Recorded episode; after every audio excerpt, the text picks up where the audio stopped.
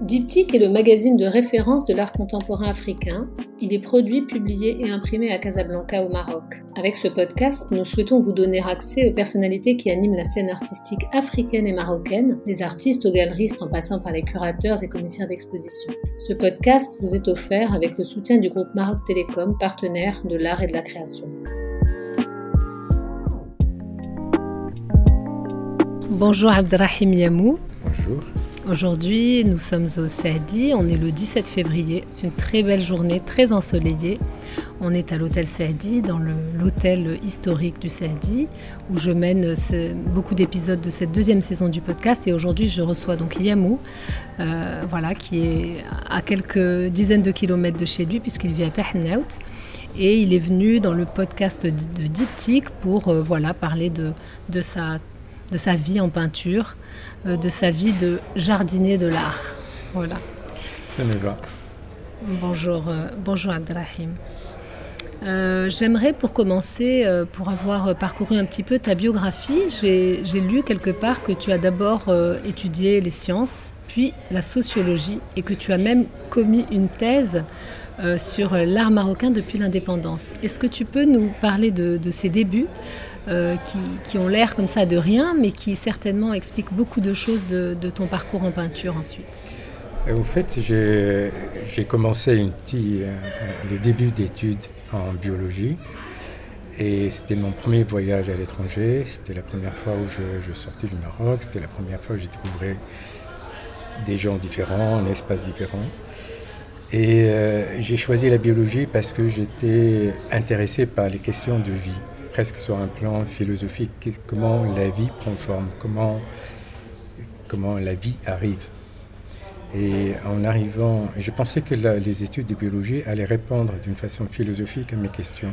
Donc on s'approche un peu plus près de la matière, ça allait répondre à ce type de questions. Et au fait, je me suis rendu compte qu'on rentre dans quelque chose de très très sérieux, très technique, technique et qui euh, qui répondait pas vraiment à mes questions. Et par ailleurs, j'étais dans un pays que je ne comprenais pas toutes les le fonctionnement de la société. J'ai grandi dans une société maroco-marocaine, j'ai pas été dans une, euh, dans une école de, type Lyoté, donc j'étais vraiment un, Marocain, un type euh, qui, qui, arrive pour la première fois, qui Casablanca de Del mhm. Et euh, donc j'avais toutes ces choses, questions qui... je suis passé de la question sur la vie à la question sur la société, comment cette société fonctionne. Et j'avais une idée des, des études comme à l'ancienne, en fait, on, apprenait des choses pour comprendre la vie. Et donc, je suis allé m'inscrire en sociologie pour comprendre la société qui m'entourait. Et c'est comme ça que je suis passé de la biologie à la sociologie. Et euh, à côté de ça, j'avais toujours, depuis le début, euh, un désir de faire, un désir de peindre, un désir donc, que j'ai toujours eu, que j'ai toujours fait, mais j'ai grandi encore une fois dans un milieu où la possibilité d'être artiste n'existait pas dans notre entendement. Et donc, euh, quand je suis arrivé à Toulouse, j'ai commencé à voir des galeries, à visiter le musée de Jacobin, plein de choses. Et donc, j'ai compris qu'il y avait possibilité aussi de d'aller dans cette voie et que le, faire de l'art, c'était pas simplement une, quelque chose qu'on fait à côté, que ça pouvait être aussi un, une vie totale, une vie euh, pleine. Et euh, Mais comme j'étais un étudiant sérieux et comme j'étais marocain, j'avais une bourse, et donc j'ai continué un peu dans mes études de sociologie. Et j'ai essayé de soigner un peu ma schizophrénie en faisant un début de thèse sur la. à l'époque, on appelait ça sociologie de l'art. Mhm. Et donc sur les histoires d'identité dans l'art contemporain. Bon, c'était un sujet, je, vous l'accorde, Zama qui était très à la mode à l'époque, les identités, les choses. C'est toujours à la mode déjà. bon, moi je ferai un peu de Ça n'arrête pas d'être à la mode. je ferai un peu de distance par rapport à ça. Et donc, ce qui m'intéressait, c'était un peu euh, ces artistes euh, qui étaient euh, déjà diplômés au moment de l'indépendance et qui ont pris les rênes de, de, de l'avenir pédagogique de ce pays. Et comment, et en plus, la plupart ont fait leurs études à l'étranger et ils ont côtoyé la modernité de ce qu'il y avait de plus. Euh, euh, on connaît tous les, l'école de Casablanca et tout, tout, tout. Et donc, ça m'intéressait comment eux, qu'est-ce qu'ils enseignaient? qu'est-ce qu'ils enseignaient. Donc c'était grosso modo les ténors de l'école de Casablanca. Entre autres. Mais il y avait aussi des gens qui n'étaient pas à l'école de Casablanca et qui, qui défendaient encore, entre guillemets, une marocanité, une authenticité dans l'art et aller chercher des choses en rapport avec notre patrimoine culturel. Et donc c'était ce type de questions auxquelles j'ai essayé de, répondre. Et ce qui m'a amené à côtoyer pas mal d'artistes de l'époque, d'aller dans leurs ateliers, de faire des interviews avec eux. Donc j'ai vécu des moments très très très belles. Et, euh, au, au, moment où j'avais tous ces données, je me suis assis, j'ai commencé à écrire, à rédiger. Et c'est là où j'ai eu la révélation, en fait. C'est pas ça, que, j'ai envie, de faire quand même. J'ai envie de travailler, j'ai envie de peindre. Et voilà. Et donc, euh, à l'époque aussi, je travaillais, je faisais des petits boulots pour vivre, je faisais mes études et la peinture prenait de plus en plus de l'importance. Et les journées ne faisaient à l'époque aussi que 24 heures, donc euh, j'ai été obligé de, de, de, réduire. Et donc, j'ai laissé tomber cette thèse et je me suis consacré un peu à la, à la peinture et j'ai continué à faire des petits boulots pour euh, survivre. Alors justement, donc euh, on, se situe là euh, dans les années 80, tout début des années 80. donc il y a eu l'époque donc toulousaine que tu as décrite et là donc tu, vas dans la banlieue parisienne à Montreuil et en fait tu commences ton premier tableau, hein, le premier tableau qu'on repère dans ton, dans ton parcours, c'est le fameux tableau Bensik. Alors dans ce, dans ce tableau, finalement, tu, te poses la question que peindre, hein, parce que donc tu parles de cette schizophrénie, est-ce que je vais étudier, est-ce que je veux peindre, donc tu te mets à peindre. Et dans ce, tableau, finalement, il y a la rencontre entre euh, la tôle et le sable. Euh, donc Michel Gauthier dans le texte, qui on, va, on va beaucoup parler de, ce texte vraiment très, très lumineux qui m'a beaucoup servi à, préparer cet entretien.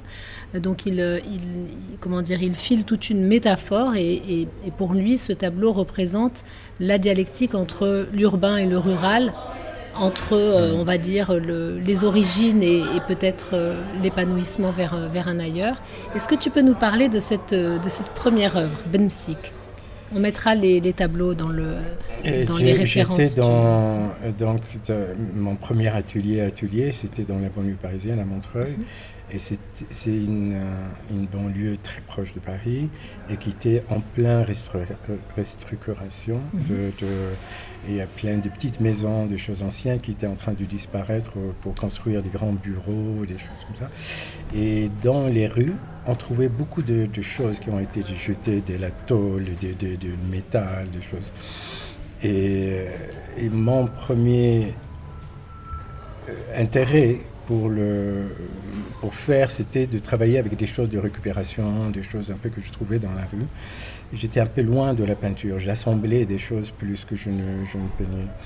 À ce moment-là, tu cherches un parcours plastique. Euh, je n'ai pas nommé les choses comme ça dans ma mhm. tête. Oui, avec le recul, c'était ça. Qu'est-ce que faire que... Mais en même temps, que suis-je dans, dans, tout cet univers Oui, parce que le sable, tu le rapportes quand même du, du Maroc. Donc il y a déjà une intention de, de, faire se rencontrer des, des univers. Le, ce sable-là, au fait, c'était l'atoll qui mhm. m'a qui m'a intéressé au début et c'était une tôle donc quand je vis la tôle c'était toutes les maisons pas tous les, les, les, bidonvilles euh, pas uniquement au Maroc mais dans le monde entier et puis il y a aussi cette idée de, de, de le Benimsik, c'est habité par pas mal de gens qui viennent d'ailleurs, du Maroc. Et donc souvent des milieux ruraux. Et euh, donc il y a cette histoire de la terre. Et euh, j'avais envie de, de faire le lien par le, euh, un espace urbain où il y a donc symbolisé par un, un habitat modeste et un peu difficile et puis cette vague de, de, sable, comme s'il y a quelque chose un peu qui prend, où, le, où c'était le, le, le, naturel qui englobe l'industriel et l'urbain. Et c'était un peu ça. Et puis avec des... Avec, c'était pas uniquement le sable et la tôle, c'était aussi une écriture que j'ai essayé d'inventer et soit en faisant des, parce que ce tableau il est composé de deux morceaux, une partie c'est une toile mhm. et puis une autre partie c'est de la tôle et l'ensemble, enfin un, tiers est couvert par une vague de sable. Et sur la vague de sable il y a des greffures parce que il y a cette violence aussi urbaine qui était intéressante pour moi à l'époque. Et il y a aussi inventé une écriture. J'avais une écriture qui n'était ni de la calligraphie, ni de l'écriture latine, ni arabe, mais comme si j'essayais d'inventer une, écriture, dans, le, dans le premier sens du terme. Alors justement, dans cette, dans cette recherche euh, d'une écriture, et ce qui m'intéresse beaucoup, c'est d'être en face d'un très grand peintre de la génération que ma génération appelle la génération intermédiaire. C'est un terme horrible parce que vous êtes votre propre génération, mais disons que euh, tu, es, tu as 20 ans de moins que les 20 ans, même peut-être un peu plus, hein, de moins que les. Ans. Voilà, 20 ans de moins en tout cas que les, hum. les ténors de l'école de Casa et 20 ans de plus que les euh, hum. Fatmi et Younes Rahmoun, hum. etc. Donc en fait, cette entre-génération, ce qu'elle a eu aussi à, vivre, et là je voudrais, je voudrais que tu nous parles de, de l'œuvre Empreinte, qui, qui date des, des, années 90, c'est qu'elle a eu aussi à inventer une, une écriture dans un Maroc euh, qui, ne permettait pas euh, d'exprimer les choses clairement et notamment la colère par rapport aux violences des années de plomb. Et, en fait, donc je pense à, cette œuvre en particulier qui représente une sorte de, graffiti de l'enfermement, un graffiti de, de, prisonnier. Et là, vraiment, je voudrais que, que, tu, que tu décrives un petit peu cette œuvre parce que toi, comme, comme Qassimi, euh, donc Rassimi, maintenant, n'est plus là, mais on, connaît beaucoup de ses œuvres engagées. Toi, un petit peu moins, et je voudrais que tu nous parles de ça, parce que cette œuvre, elle est, engloutie maintenant sous, euh, sous le Yamoud d'aujourd'hui. Je veux que tu nous parles de cette œuvre. Euh, bon, déjà, pour, le, Rassimi, Blamine, c'est des gens qui ont 10 ans de plus que, que, moi, Tibari, mm. ou euh, on a une, autre génération encore un peu plus, pas tout à fait une génération, parce qu'une génération c'est 25 ans, mais on a c'est autre chose. Oui. Euh, il y a euh, l'engagement politique n'est pas aussi présent et avec l'importance qu'avait pour, pour pour les gens de cette génération, même, même pour Chuba. Ou, nous, on, était pendant l'année de plomb et puis après, avec plein de hmm. choses qui se sont passées par la suite. Euh, je ne sais pas comment dire que l'engagement n'avait pas la même acuité. Mais il y a une conscience. Il y a une conscience, mais cette conscience, est-ce qu'elle doit sortir dans l'œuvre? Est-ce que le peintre, est-ce que c'est l'artiste qui est engagé ou c'est le citoyen qui est engagé? Et dans dans mon parcours, moi, je, me suis rendu compte qu'au fait, c'est plus important de, de, faire comme une dissociation. Je ne suis pas obligé de, de peindre, euh, d'être dans l'engagement. Je suis engagé plastiquement. Je dois chercher des choses, euh, ouvrir des pistes, ouvrir des portes et des choses comme ça dans, plastiquement. Et par ricochet, ça peut ouvrir sur autre chose. Mais je ne suis pas c'est pas quelqu'un qui prend sa plume et qui dénonce certaines choses comme l'a fait Cassini et qui était une très bonne chose et tout le monde était admiratif. Alors justement, euh, dans, cette, dans cette recherche de... Ben, dans, cette, dans cet euh, engagement plastique, hein, dans cette recherche d'un langage plastique, il y a l'épisode Rothko, euh, parce que finalement, tu cherches aussi ton chemin, et je dois dire que c'est éminemment politique aussi de savoir, euh, de trouver un chemin plastique entre l'abstraction, entre la figuration, entre le paysage, on verra comment euh, un petit peu plus tard dans cet entretien. Le moment Rothko, c'est un moment où tu, tu, tu, comment dire, tu recherches quelque chose au niveau, dans, dans, le, dans le chemin de l'abstraction, Comment ça se, comment ça s'illustre? Il y a, avec le recul, bon, c'est comme s'il y avait plein de choses. Il y a plein, vulgairement, je dirais, comme si j'avais un garde-manger immense. Mhm. J'avais cette euh, fascination par la couleur pure, hein, l'image à Rothko. Il y avait aussi une frise euh, calligraphique qui était très intéressante pour moi. Comment je peux utiliser la lettre arabe dans le travail il y a des, ce que j'appelle des traces avec des greffures, des choses comme ça, qui sont un peu comme un mur qui est témoin de quelque chose, d'une un mur. de, et donc j'avais tout ça. Cette toile, c'est pour moi, c'est comme elle, elle, elle, contient plein de pistes possibles. Et euh, après, bon, quand on voit le travail après, bon, il y a l'élément calligraphique qui disparaît progressivement. Et puis après, il y a la, présence de la couleur qui prend de l'importance. Où est-ce qu'elle est d'ailleurs cette toile? Il y en a d'autres de cette toile Rothko? Il y en a plusieurs ou il y en a juste euh, une? Il n'y a qu'une seule. Et elle est où maintenant? Elle est chez moi. Ah J'aimerais la voir en vrai. Hein, donc je l'ai vue sur, sur, elle, est, elle est à l'atelier. Elle est à Tahnet Oui, elle fait partie des pièces. Je veux venir voir cette œuvre parce que elle m'a, vraiment, elle m'a fascinée. Je la, je la connaissais pas. Je trouve qu'elle mm. est tout à fait fascinante. Alors tu continues à, rechercher ton, langage plastique. Et là il y a cet épisode absolument extraordinaire, euh, vraiment extraordinaire parce que je trouve que ça représente vraiment quelque chose pour, euh, l'art marocain, mais c'est ce moment où il y a des figures euh, préhistoriques qui traversent euh, tes œuvres, et notamment des, des, oryx, mais aussi des silhouettes. Alors, parce que c'est drôle, il y, a, il y, a, quelques années, quand, quand il y a eu des silhouettes humaines qui ont fait leur apparition, dans tout, le monde a dit Ah, la figure humaine fait son apparition chez Yamou, c'était pas la première fois. Donc, alors, là, sur l'art pariétal, je suis, je suis intéressée vraiment d'avoir. Euh, euh, d'avoir ta lecture parce que de deux choses l'une, soit c'est de, ta part à ce moment-là pour l'ancien étudiant évidemment qui, a, évidemment qui, a, qui a fait ses recherches mmh. sur euh, l'art euh, post-indépendance, ça peut être une façon de dire écoutez moi je ne crois pas du tout dans, dans une évolution de l'art ou un progrès de l'art ou une évolution, la notion un peu d'évolution historique et du progrès de l'art. Mais pour alors Michel Gauthier, il dit quelque chose d'intéressant à propos de, de cette euh, de ce moment pariétal. Et dit que finalement, c'est une façon pour toi aussi de, résoudre l'antagonisme entre l'abstraction et la figuration. Euh, comment, comment tu vois les choses? Euh, il, y a, il, y a, du vrai là-dedans, mais je. En fait, c'est la suite de, la toile dont on parlait au départ, qui est la, pièce de Benimsik. Mhm. J'ai utilisé du sable. Et après, bon, j'ai utilisé de la terre. Dans, mes, je faisais beaucoup de peinture avec de la terre sur laquelle je gravais. Et, euh, et c'est, ce travail sur la terre donnait parfois l'impression qu'on était sur des parois. De, de, et on trouve des traces d'un passage mhm. humain. Et j'avais envie de pousser cette idée de, traces humaines. Euh, et donc de dessiner, j'allais aux zoos de Vincennes et je dessinais des, animaux qui pouvaient être euh, des éléments préhistoriques, mais c'était aussi un hommage à toute cette peinture.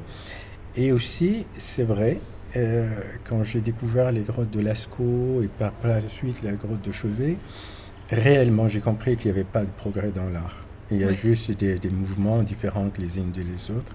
Parce que quand on regarde ce travail de très très près, ils avaient compris tout, tout ce qu'on sait de la peinture, de la, Renaissance, du Moyen Âge à nos jours. Toute la peinture, elle est déjà là. Ils ont tout compris. La, gamme chromatique, la perspective, tout était là. Et ça, c'est assez fascinant sur le plan humain parce que c'est quelque chose qui, qui, montre que l'humain, dès le départ, il a saisi des choses essentielles. Et après, on n'a fait que faire des variations autour de ça plus peut-être avec la peinture de la Renaissance, on s'est approché un peu plus d'une perspective plus scientifique. d'un oui, on recherche les règles, les règles vraiment mathématiques. Et puis même la, ressemblance, et on s'est attaché. Puis après, bon, tout de suite après, on a, on a cassé tous ces codes pour arriver à quelque chose de très différent. De, on n'est plus de, chercher une perspective scientifique, on la casse avec le cubisme. Il y a plein de choses qui sont passées. Et eux, ils avaient tout ça déjà. Et moi, c'était un, moment où j'avais envie de, de, creuser ces choses-là. Et donc, c'est une période qui a duré pas mal de temps. Et j'ai jamais eu de vrai de, de, de, problème avec la figuration l'abstraction. Je me suis jamais, je me suis jamais senti obligé de choisir manquant ou quelque chose, parce que c'est finalement c'est juste une polémique de d'écrivains de, ou de critiques d'art, tout ça. Les artistes, ils peignent ce qu'ils ont envie de faire. Il n'y a pas de rigueur. On n'est pas des, euh, on défend pas des chapelles ni mm. des. on va revenir justement à, au parallélisme avec euh, avec Monet, euh, et, parce que là maintenant donc. on est dans les années, à peu près les années 90, je crois, et, et les, les les éléments végétaux font leur apparition, si Mm. on peut dire, dans, dans ton œuvre, et notamment l'épi de blé. Et euh, euh, tu m'as dit un jour, je crois que l'expression est de toi, moi je suis d'ailleurs, on avait même fait un titre euh, comme ça, je crois, dans, dans Diptyque, sur le jardinier. Alors, de qui est l'expression, le fait que tu es un, un jardinier de, de l'art? Euh, ça, je ne me souviens plus qui a, qui a dit ça. Alors, je- en je- tout cas, c'est un terme qui Ah, revient, qui revient de- fréquemment. Euh, est-ce que tu peux, euh, est-ce que tu peux nous, nous parler de voilà de l'apparition du végétal dans ton dans ton travail et notamment l'épi de blé? Euh, il y a eu le. Au fait, euh, c'était dans le. Quand je faisais un travail avec de la terre, du Mhm. sable, tout ça. Euh, beaucoup de terre et à l'époque je voyageais beaucoup et je ramassais chaque fois j'allais quelque part je ramassais la terre de- de- pays c'était pour moi une, une petite collection chromatique des des terres que j'utilisais aussi dans mon travail et euh, en travaillant ces terres, bon après tout de suite le lien, on, a l'impression, on se, se prend pour un paysan et donc on a envie que ça pousse. Euh, mais ça ne pouvait pas pousser parce que pour la faire fixer, j'utilisais des lions qui, qui stérilisaient la terre. Mhm. Et l'idée de, de- ça me gênait cette idée de stériliser la terre et j'avais envie vraiment de faire pousser des choses.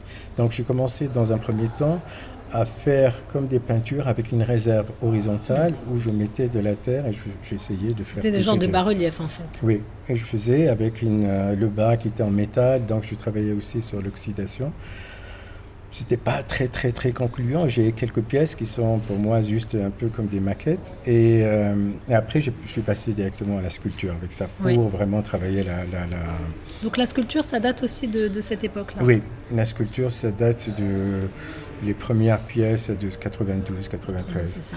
Et donc, je, donc j'ai fait carrément des sculptures avec une réserve où on pouvait mettre de la terre, un endroit où on pouvait créer un petit drainage pour que l'eau circule. Et je vais commencer à faire planter des choses. Euh, parce que parallèlement, j'avais un petit jardin urbain dans, dans mon atelier, à la terrasse. Et, ça me plaisait de- de m'occuper des plantes. Et ça me plaisait aussi de soigner des plantes. Il y a les voisins, comme la, la terrasse était ouverte, ils venaient avec leurs plantes, je m'occupais. Et donc, je, me- je me prenais pour un magicien. Ah, le magicien, le terme est très intéressant. Et donc, je, euh, enfin, plutôt un, un- un- un médecin des plantes.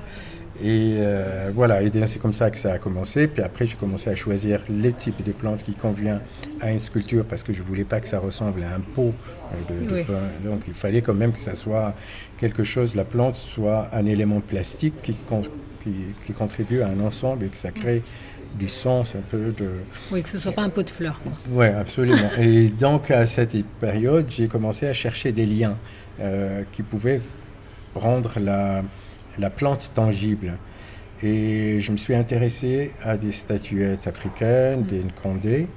Euh, le lien, c'est qu'ils avaient au niveau de l'abdomen une réserve, donc ça déstructurait la, la- Et j'aimais bien cette idée que le Royal Bonhomme, il y a cet, cet élément, mais surtout aussi que ces statuettes, quand j'ai commencé à, à m'y intéresser, ça représentait un peu, le- pour les, les gens qui les créaient, un, un pont entre le monde du vivant, celui des ancêtres, et donc on est dans un, quelque chose de... Et le fait de... Donc elle a, ces statues, ils ont une, lance, et euh, ils sont pleins de clous.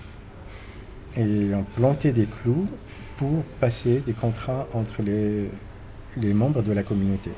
Et quand ça peut être un mariage, ça peut être une action de vente, quelque chose comme ça, on plante un, clou pour sceller la transaction ou l'accord. Et la personne qui ne répond pas, euh, qui ne euh, euh, respecte pas cet accord, va avoir aff- affaire à cette statuette qui est un regard un peu terrible et puis la lance, et donc il lui va, lui arriver un malheur. Et pour euh, l'anecdote, les premières statuettes comme ça qui sont rentrées dans les musées euh, européens, occidentaux, soit aux États-Unis, soit en Europe, c'est des statuettes où il y avait très peu de clous. Ça veut dire que c'était des statuettes qui n'étaient pas efficaces. C'est-à-dire qu'il y a des gens qui n'ont pas respecté le pacte et il ne leur est rien arrivé. Et donc, d'une statue, une statuette crainte et respectée par la communauté, elle devient un jouet d'enfant. Donc, les premiers Européens, ils pouvaient à, voir ces statuettes. Mais les statuettes avec plein de clous, ils ne sont rentrées que dernièrement euh, dans les musées et tout ça. Justement, donc elles sont d'ailleurs au cœur des, Et donc pour revenir juste, pour finir sur ça, c'était aussi pour moi, la, plante contribuait dans le sens où je retrouvais cette idée de le, un, monde entre le monde vivant et celui des ancêtres, la vie et la mort. Euh, par le, ces statuettes, quand on les arrose, on contribue à un phénomène de photosynthèse, donc mhm. il y a la vie, et en même temps, par la même action, on oxyde les, les, clous, et donc ce qui vont vers une détérioration, donc il y a aussi une, mort, donc l'oxydation et la photosynthèse. Alors finalement, c'est intéressant que tu décrives tous ces processus parce que tu les as évidemment euh, euh, expérimentés avec le matériau, etc. Et finalement, tout d'un coup, euh, tu as dit que tu étais un peu comme un magicien, et effectivement, c'est tout à fait le cas, puisque finalement, tout d'un coup, toute cette, euh, euh, biologie moléculaire, au lieu que tu la gères comme un scientifique, tu vas, tu vas l'intégrer complètement à ton langage plastique, et elle va s'exprimer par une magie que tu vas nous expliquer maintenant dans tes toiles. Et en fait, on est donc à peu près à la fin des années 90.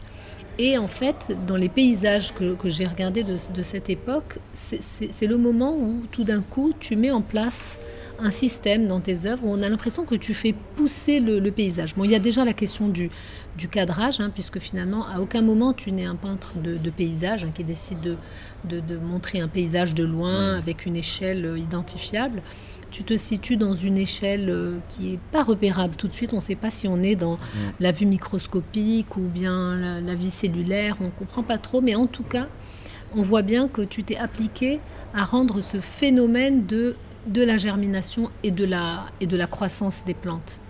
Comment ça s'est passé? Bon, il y a évidemment l'apparition de la couleur verte, ça, évidemment, c'est... Ça joue pour beaucoup certainement, mais il n'y a pas que ça. oui, la, la, couleur verte, elle a, euh, euh, on, en parlera un peu plus tard.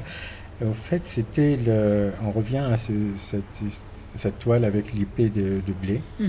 euh, de, qui était en soi déjà un paysage parce qu'il y avait des différents temps de, sable, de terre, et qui, le fait de créer une base, couper le tableau en deux morceaux, Toujours hein, depuis le début, hein, tu coupes en deux, un tiers, deux tiers. Voilà, quelque chose un peu. Et c'est un peu le, paysage. C'est aussi, ça fait. Euh, je suis aussi un peintre qui est un peu parfois débordant dans les, dans les détails, dans les, choses. Et, par euh, souci d'équilibrer, de faire un peu silence, ça aussi, cette bande que ce soit une bande colorée ou une bande avec euh, plein de, bandes striées, comme on a vu dans le travail récent. C'est toujours dans le même souci de, de, créer une, une lisière au débordement. Oui. Et euh, bon, il y a quelque chose dans ma démarche depuis toujours, c'est que le... je ne suis pas quelqu'un qui a fait des études d'art. Et donc, je, au lieu de m'asseoir et d'apprendre, je, je, peins en apprenant. Et donc, je visite l'histoire de l'art à chaque fois. Et le, à moment, c'était. Euh, c'était comment peindre un, paysage. Donc il y a des paysages sous bois, il y a des choses, mais toujours à côté. Je ne vais jamais frontalement parce que ça ne m'intéresse pas. C'est juste de, partir de, cette, de, de, quelque chose qui existe réellement dans l'histoire de l'art et voir comment moi je peux apprendre des choses et comment la transformer, comment la donner. Donc il y a pas mal de... Il y a toute une série dans les années 90 où j'ai fait des sous-bois. Bon, j'ai appelé ça du sous-bois, mais c'est mm. juste des, paysages nocturnes, un peu sombres. J'ai eu une période aussi très importante où j'ai travaillé sur la, la transformation d'une fleur ou d'une plante en une image géométrique, mm-hmm. ce que ce que nous connaissons dans l'arabesque dans les liges et tout ça, comment on est arrivé à styliser. Et je me suis amusé à suivre ce processus, de partir soit à l'inverse, euh, commencer par une forme géométrique et arriver à la vraie plante, ou l'inverse, des choses comme ça. Et chaque fois, essayer de... Ça, c'est un peu cette histoire d'arabesque, c'était un peu par rapport à notre culture arabo-musulmane. Par rapport à l'art occidental, il y avait ce désir aussi de, de de, de, créer des paysages, d'inventer des paysages avec le souci de lumière comme dans les peintures classiques, mais en même temps sans que, le, sans que ça soit sur le motif. Peut-être c'est là où, je peux dire quelque chose d'intéressant dans mon travail. C'est cette, à côté, toujours un pas à côté de, de, de, ce qui est donné à voir. Et alors justement sur la, sur la question de cette, de cette poétique de la, de la germination, euh, est-ce que euh, aujourd'hui euh, dans, ton vocabulaire pictural, est-ce que c'est ce qui t'intéresse, la germination?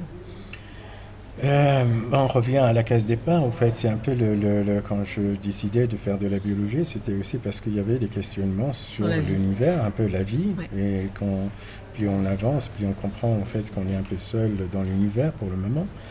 Et donc c'est assez fascinant en soi que la vie, c'est quelque chose d'extrêmement précieux, sans rentrer un peu dans l'écologie, sont des choses, mais c'est quelque chose un peu... C'est ça qui a donné lieu à toutes les religions pour moi.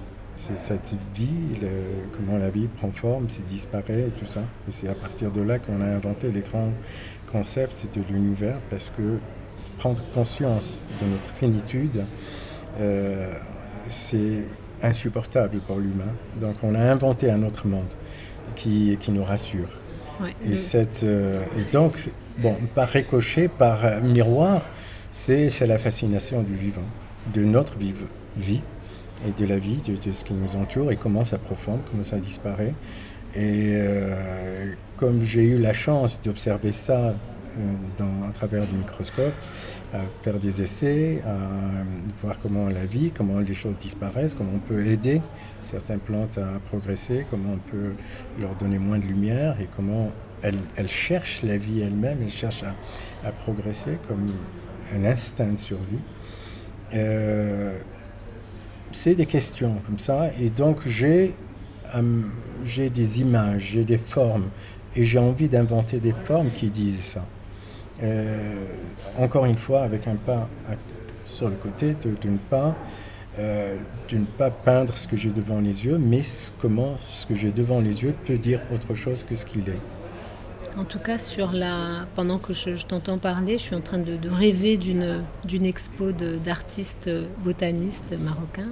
Donc il y aurait toi, il y aurait évidemment euh, Younes Rahmoun. Ça fait longtemps que je rêve d'une, voilà, d'une, d'un face-à-face entre vous sur la poétique de la germination, avec Hichem Barada, bien, sûr, parce que, qui joue avec euh, le, la nuit, le jour et les plantes, mais aussi des artistes de la génération aujourd'hui plus jeune qui qui vraiment euh, effectivement euh, s'intéresse à l'aspect euh, peut-être plus de comment dire de d'écologie des, des, jeunes mm. comme euh, tu sais, Absamad Montasser, qui travaille sur la, la, question de la résistance, hein, des plantes euh, qui sont capables de développer des stratégies de résistance.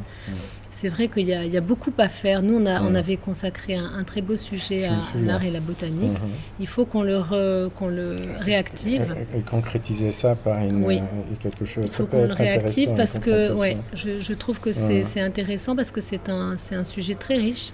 Chez toi, évidemment, maintenant, il s'exprime. Alors, évidemment, je suis sûre que nos, auditeurs aimeraient euh, avoir comment dire, une idée aujourd'hui aussi d'une manière un petit peu plus prosaïque de, qui est ce Yamou euh, qu'on imagine un petit peu comme un, un comme Monet à Giverny avec euh, ses plantes, peut-être tout occupé à observer la nature autour de lui et occupé peut-être à la restituer dans des, dans des œuvres dont on ne sait plus si elles sont figuratives, abstraites. Il y a quand même un parallèle intéressant à faire avec ben, Monet. Dis-nous si tu es le euh, Monet de. Écoutez, c'est vraiment mon, si je dois choisir un peintre, c'est Monet évidemment. J'ai la, chance de visiter plusieurs fois son jardin. Et euh, c'est un véritable jardinier. C'est quelqu'un qui se connaissait vraiment dans les plantes. C'est quelque chose qui t'a inspiré dans ta vie. Absolument. C'était déjà moi avant, avant de le connaître. Je, dans mon atelier à Montreuil, j'ai commencé à avoir un petit, euh, un petit jardin de ville. Donc, j'aimais cette idée-là. Et puis, je trouvais des liens pour. Euh, c'était pas simplement un hobby, c'était aussi de comment peindre ça et comment s'intéresser à ça. Et quand je suis allé euh, dans le jardin de Monet, bon, je trouvais un maître qui a réussi à a inventé la, la, la, la peinture abstraite avec, euh, avec son jardin, il a, avec les reflets de l'eau, avec euh, les, les, les, derniers lymphéas qui sont à l'orangerie, ça c'est juste sublime. Et il a inventé la peinture abstraite. On n'est plus, il est un peu l'équivalent de Turner avec les nuages, avec euh, la fumée à Londres.